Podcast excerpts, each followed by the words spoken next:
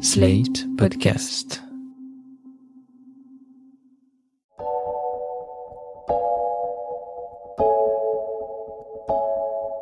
Je suis Marion Azout.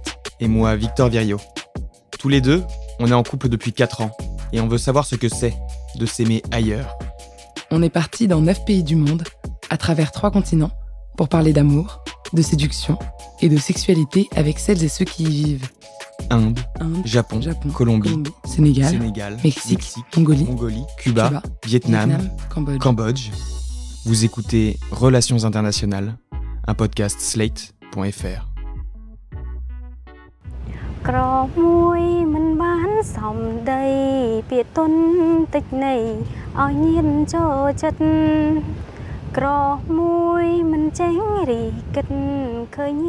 Cette voix, c'est celle de Sophéane.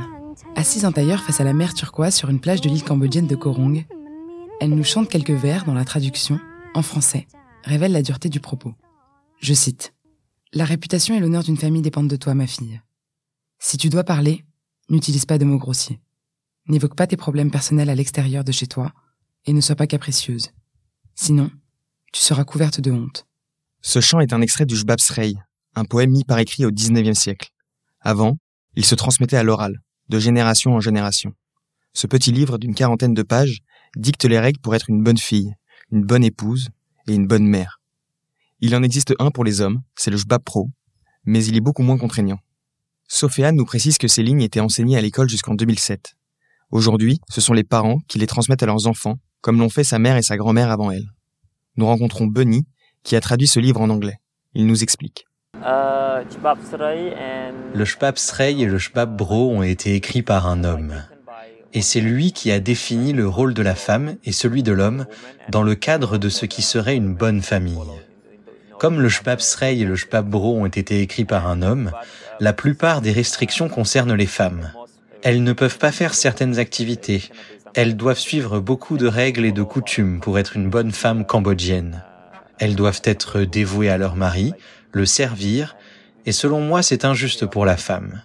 Le mari est celui qui doit guider la famille et rapporter de l'argent pour la soutenir. L'épouse doit se charger de tout ce qui est dans la maison.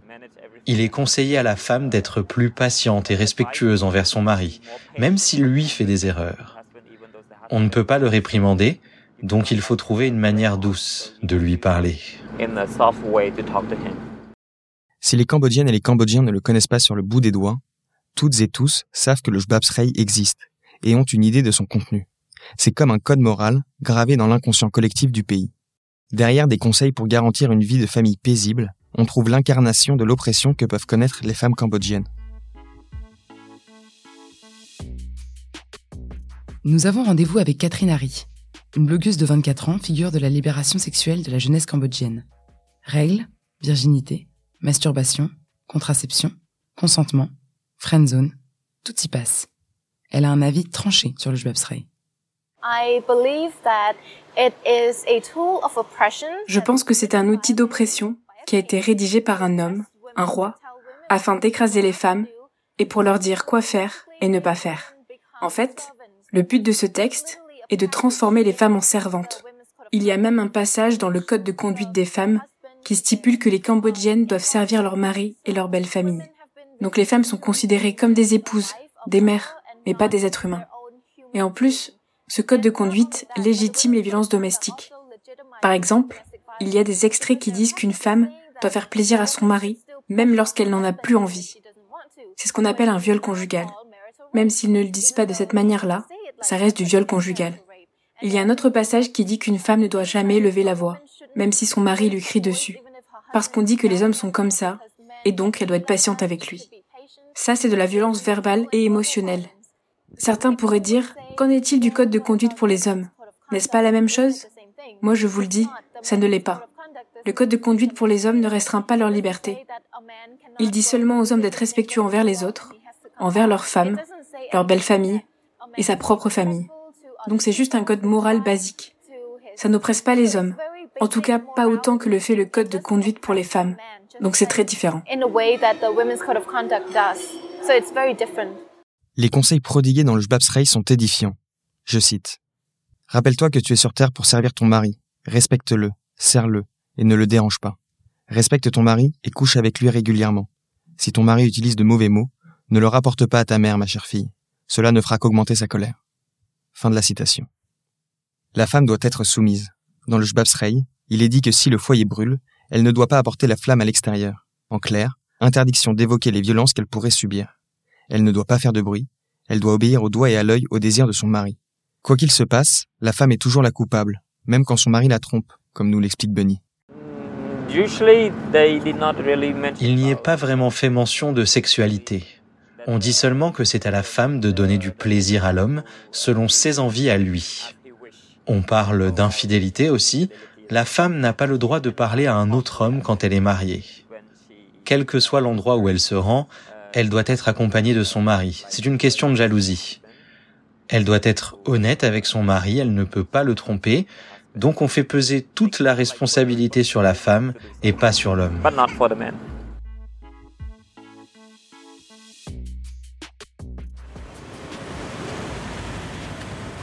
Après quelques heures de bus, nous voilà à Phnom Penh, la capitale.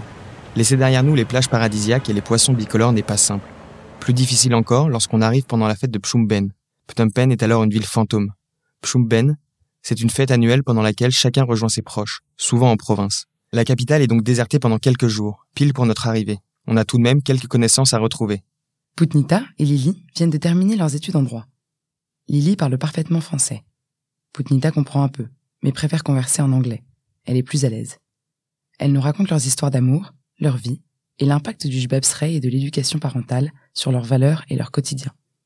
Les relations sexuelles avant le mariage sont proscrites, et Putnita trouve ça normal. Elle me l'a raconté en tête à tête, à l'écart de Victor, devant qui elle n'osait pas parler. Je n'ai pas d'avis sur ce sujet, parce que dans la culture cambodgienne, on ne peut pas avoir des relations sexuelles avant le mariage. Donc pour l'instant, je n'ai pas d'avis dessus.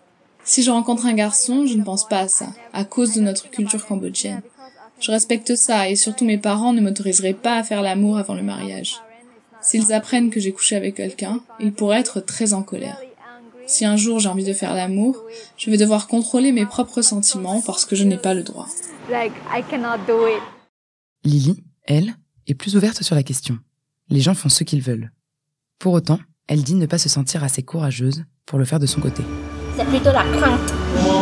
C'est comme si, euh, par exemple, si tu, si tu te couches avec quelqu'un, par exemple ton copain, et puis du coup, euh, le lendemain, il décide de se rompre avec toi parce qu'en fait, on ne sait pas qu'est-ce qu'il pense, tu vois. Et euh, par exemple, si on a couché ensemble et on, reste ensemble depuis longtemps, tu vois, c'est normal. Mais il y, a, euh, il y a certains cas, il a couché avec toi, il a divulgué à tout le monde et cela a ruiné euh, ta réputation et ton futur aussi. Et si tes parents savent que ah, tu as eu la relation sexuelle avec un mec, toi, t'es morte. Ça veut dire quoi, t'es morte? Soit des claques, soit euh, elle va te, va te crier dessus, quoi. Disant que toi, euh, t'es une honte, tu vois. Quelque chose comme ça. Parce qu'en fait, si, en fait, dans le cas actuel aussi, bah, au Cambodge, t'as des euh, les voisins, si elle, ils voient que t'es avec un mec, il va dire les cancans, quoi. Il va cacher les cancans. C'est tout le temps, tout temps comme ça. Bah, même si tu es sain, même si tu pas, euh, pas l'action avec quelqu'un, ou c'est juste euh, c'est une amie, ou c'est un ami, il va dire les choses euh, mauvaises sur toi aussi. Donc, en fait, au Cambodge, même l'amitié entre une femme et un homme, c'est difficile. À entendre Lily et Putnita, il semble que malgré une certaine libération des mœurs, le sexe reste sacré. En cause, l'influence du jbabsrei et le manque d'éducation sexuelle. En fait, à l'école, c'est un petit peu tabou. On n'a pas de sex education, tu vois. Ça reste tabou. C'est une éducation euh, traditionnelle. C'est quoi les protections pour toi qui existent? C'est les euh, condoms. Et c'est les, comment on dit, moi je viens de découvrir aussi, on a euh, les, comment on dit, c'est les after pill ou after morning pill, quelque chose comme ça, qu'il faut que tu prennes dans 72 heures, 12 heures pour ne pas tomber enceinte. Il y a un truc qu'on le met dans le utérus des femmes et aussi pour les hommes. Et il y a aussi si euh, on peut le mettre dans, dans le bras aussi, non? C'est quelque chose comme ça parce qu'en fait, on a euh, une petite éducation euh, dans, dans la télévision. Lily nous raconte qu'elle a peur d'avoir des relations sexuelles car elle risque de tomber enceinte. Je tente d'aborder avec elle la question du plaisir. Est-ce que tu sais qu'on peut avoir un orgasme et du plaisir sans pénétration? Aucune idée. Non. Comment ça? Tu peux avoir un orgasme et du plaisir que euh, en touchant en fait. Ah. En touchant toi-même ou ton copain. Ouais. Donc il n'y a aucun risque que tu tombes enceinte.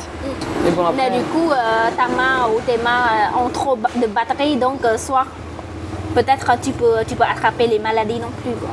Aussi, quoi. Donc euh, c'est quelque chose. Ah, J'exclus. Une fois les micros coupés, Putnita nous dira qu'elle ne connaît pas grand-chose à la contraception. C'est cette ignorance de l'éducation sexuelle qui a poussé Catherine, la youtubeuse, à s'engager.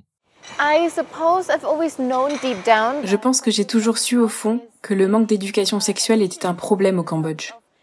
C'est lié à la façon dont ça nous a été enseigné. Ce n'était pas très clair ni très complet. Je me rappelle quand j'étais au collège, il y avait un cours d'éducation sexuelle au programme. Et j'avais vraiment hâte d'en apprendre plus.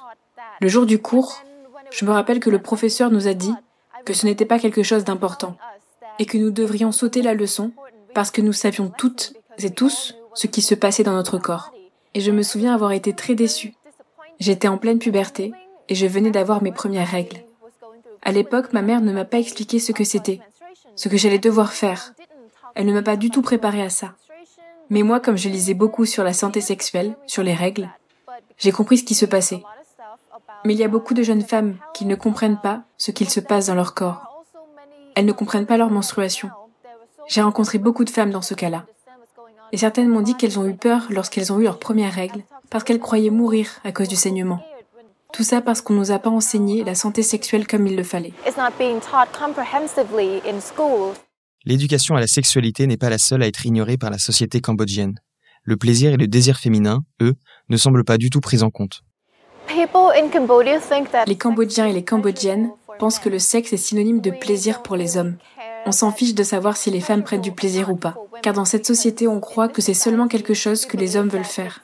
Les gens pensent que les femmes ne parlent pas de sexe, qu'elles n'ont pas envie d'avoir des relations sexuelles, parce que ce n'est pas quelque chose de pur, quelque chose que les femmes bien devraient faire. Et à cause de ça, on ne pense pas au fait que les femmes devraient recevoir du plaisir. Et beaucoup de femmes ne se masturbent pas, car elles pensent que c'est quelque chose qu'elles ne devraient pas faire, parce qu'on leur a dit qu'elles ne sont pas censées prendre de plaisir. Et donc elles ne comprennent pas leur propre corps. Elles ne se masturbent pas, elles ne savent pas ce qui leur fait du bien ou ce qui leur fait du mal. Elles ont des rapports sexuels sans avoir expérimenté par elles-mêmes. Et elles commencent à voir le sexe comme un devoir, un devoir d'épouse, une tâche qu'elles doivent faire pour faire plaisir à leur mari, car sinon elles finiraient par aller voir ailleurs. On ne permet pas aux jeunes femmes de décider par elles-mêmes, de se réapproprier leur propre sexualité et le plaisir qui va avec. C'est le problème que nous avons aujourd'hui. On entend tout le temps parler de l'orgasme masculin, alors qu'on n'entend jamais parler de l'orgasme féminin.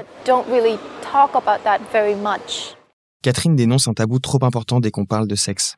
La vieille génération exerce encore un poids sur ce que les Cambodgiens peuvent faire ou non avec leur corps. La pression de la morale est si importante au Cambodge que même la plus stricte intimité, la masturbation ou les sextoys par exemple, est réglementée. Les sextoys sont illégaux au Cambodge. Moi, je pense qu'ils ne devraient pas l'être, car contrairement à ce que les gens disent, les sextoys n'encouragent pas les agressions sexuelles ou ne provoquent pas le déclin de la morale dans le pays. Moi, je pense que c'est absurde qu'ils soient interdits. Les autorités soutiennent que les sextoys encouragent le viol, car selon eux, les personnes qui les utilisent vont aussi participer à des orgies, et cette pratique encouragerait les agressions sexuelles. C'est totalement infondé car aucune étude n'a jamais prouvé ce genre de choses. Ils disent aussi que ça porterait atteinte à la morale, aux valeurs et à la culture cambodgienne. C'est insensé car les sextoys font partie d'une sexualité plus positive. Ça permet d'avoir du plaisir. Et je pense aussi que les anciennes générations ont fait front contre les sextoys car le sexe est tabou pour eux. Elles ne pensent pas au concept de plaisir. C'est pour ça qu'elles pensent que les sextoys sont contre nature.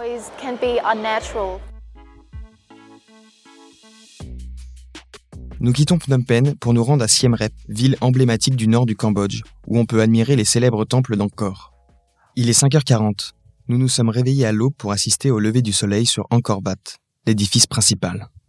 On est subjugué par la grandeur et la beauté du lieu. Les premiers rayons et les quelques nuages roses en fond illuminent le chef-d'œuvre architectural khmer. Une jeune femme en blouse jaune nous aborde en français et nous propose ses services de guide pour une visite. Après quelques minutes de discussion, de négociation et de rire, on part avec elle pour une bonne heure de marche au sein du temple. Elle veut rester anonyme et souhaite qu'on l'appelle Madame. Elle est un peu timide, mais très souriante, et maîtrise parfaitement l'histoire khmer. Une fois la visite terminée, nous nous installons pour boire un café au soleil. Nous discutons longuement, et Madame nous propose de venir, le soir même, passer la fête de Pchumben avec sa famille. Madame vit avec sept membres de sa famille dans une petite maison aux abords de la ville. Elle a préparé un vrai festin, un assortiment de spécialités cambodgiennes, du bœuf claque, du crabe, des salades de toutes sortes.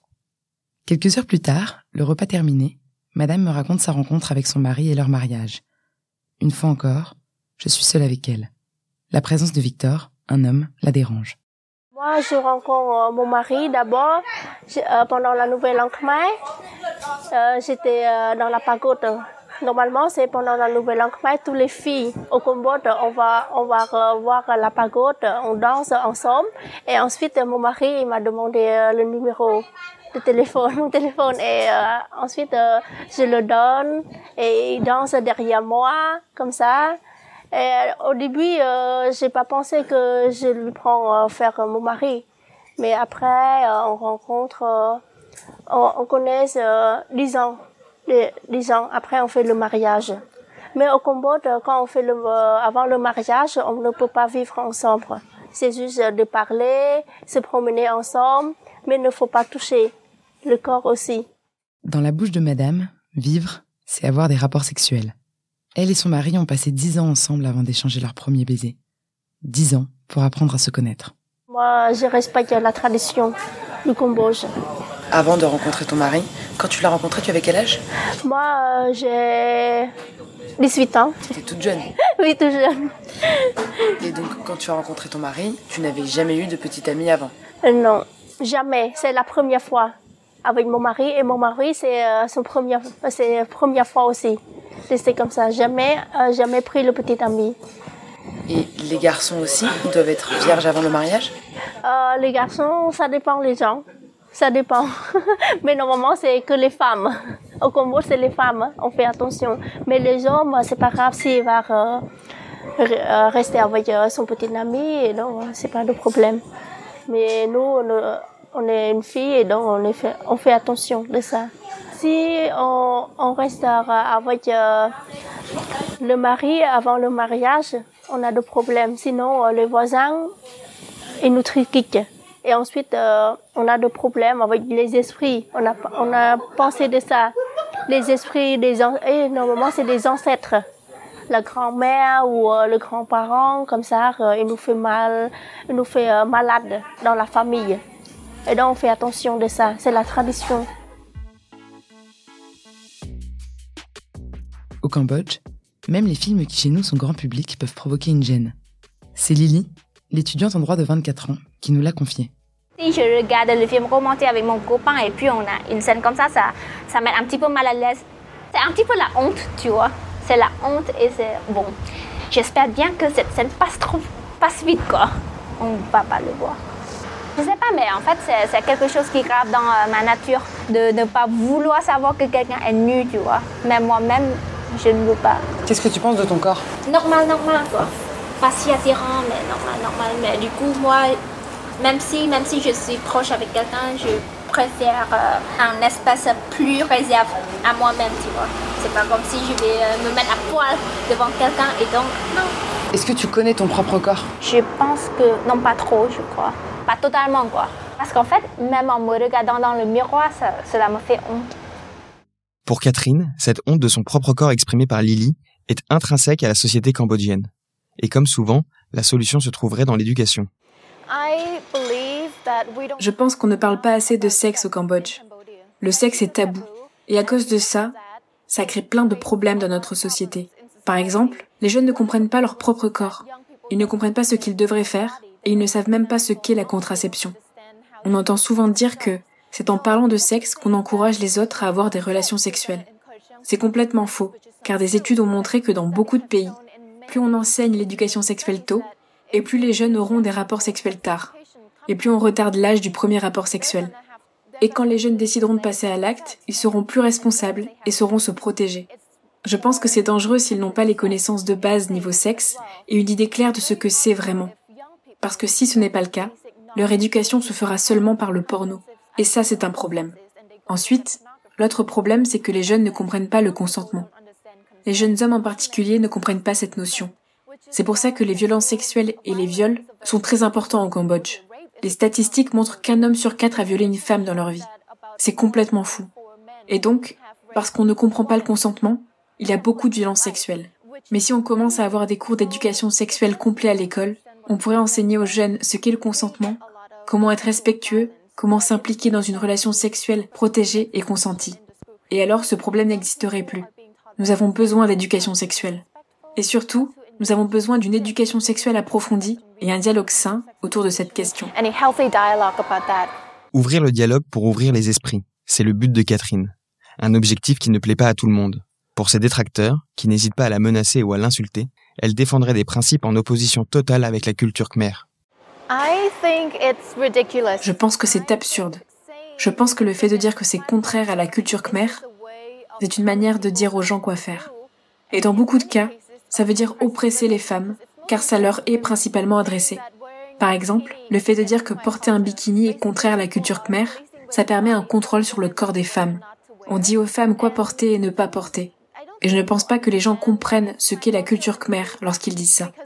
Parce que lorsque vous leur demandez ce que c'est et en quoi c'est contraire à la culture khmer, souvent ils ne savent pas quoi répondre.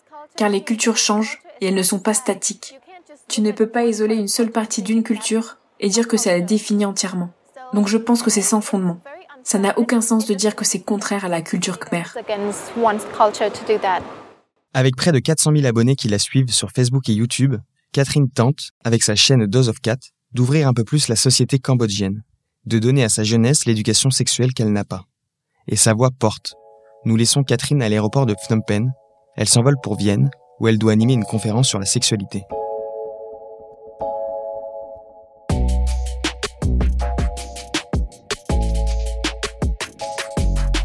Vous venez d'écouter Relations internationales, un podcast de Marion Azout et Victor Virio, produit et réalisé par Slate.fr sous la direction de Christophe Caron et Benjamin Septemours avec Aurélie Rodriguez.